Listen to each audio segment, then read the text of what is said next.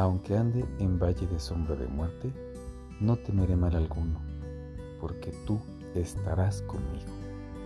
Tu vara y tu callado me infundirán aliento.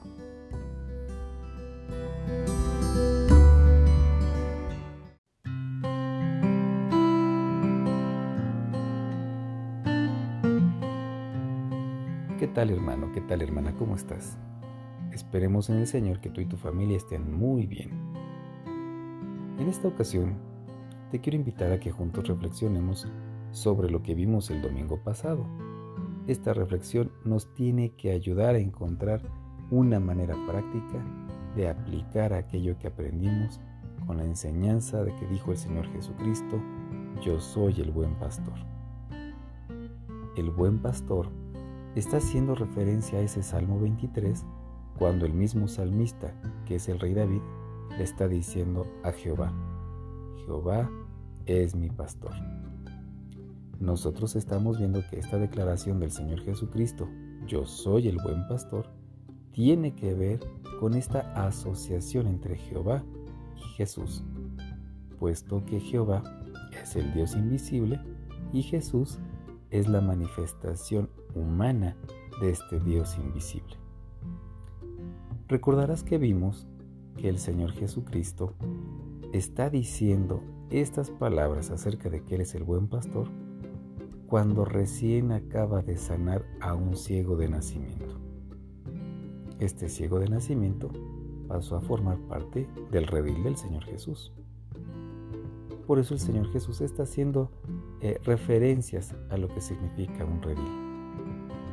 Pero esta sanidad se dio también en un contexto importante. El Señor Jesucristo dijo que Él era el buen pastor que daba su vida por las ovejas. Recordarás que la fiesta es la fiesta denominada la fiesta de la dedicación, entre otros nombres. Pero, ¿la dedicación de qué? ¿Qué habían dedicado los judíos? ¿Recuerdas que ellos habían dedicado el altar? Era un altar nuevo que el anterior habían profanado los griegos. Este era un nuevo altar y entonces ellos lo habían dedicado para hacer los sacrificios correspondientes. Y eso era también lo que se estaba festejando. ¿Qué se hace en un altar? Hay sacrificios.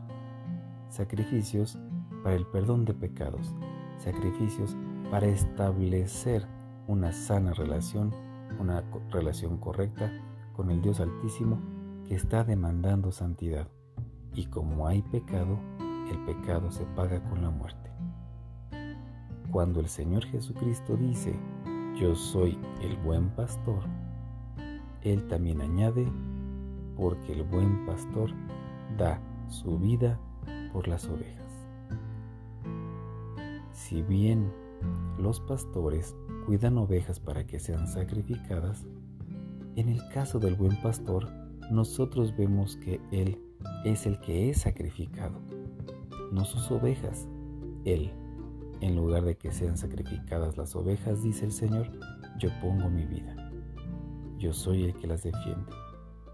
Cuánto amor nos está demostrando el Señor Jesucristo al dar su vida por nosotros. Yo creo que una manera práctica de poder aplicar esta enseñanza es de dos maneras. Uno, agradecimiento. Agradecer al Señor, agradecer su amor, agradecer su compromiso y su fidelidad por su iglesia. Y esto nos puede llevar también a que nosotros busquemos también el proteger a nuestros familiares, el no dejarlos vulnerables, el no escaparnos cuando hay alguna necesidad. El Señor dijo que el buen pastor cuida las ovejas, pero que el asalariado ve el peligro y huye. ¿Cuántas veces papá y mamá están huyendo de la responsabilidad del cuidado de los hijos porque están afanados en otras actividades. Se afanan en el trabajo, se afanan en las actividades dentro de casa, se distraen de la atención a la familia, incluso con los medios o las redes sociales. ¿Cuánto daño ha hecho estos tiempos de aislamiento? Están juntos en casa, pero están sin comunicación. Nosotros tenemos que mirar al buen pastor y mirar su ejemplo. Él da su vida por las ovejas. Papá y mamá también tienen que estar atentos con lo que está sucediendo en casa. No olvides a tus ovejas. Préstales atención y demuéstrales todo el cariño que tú les tienes. Que el Señor te bendiga.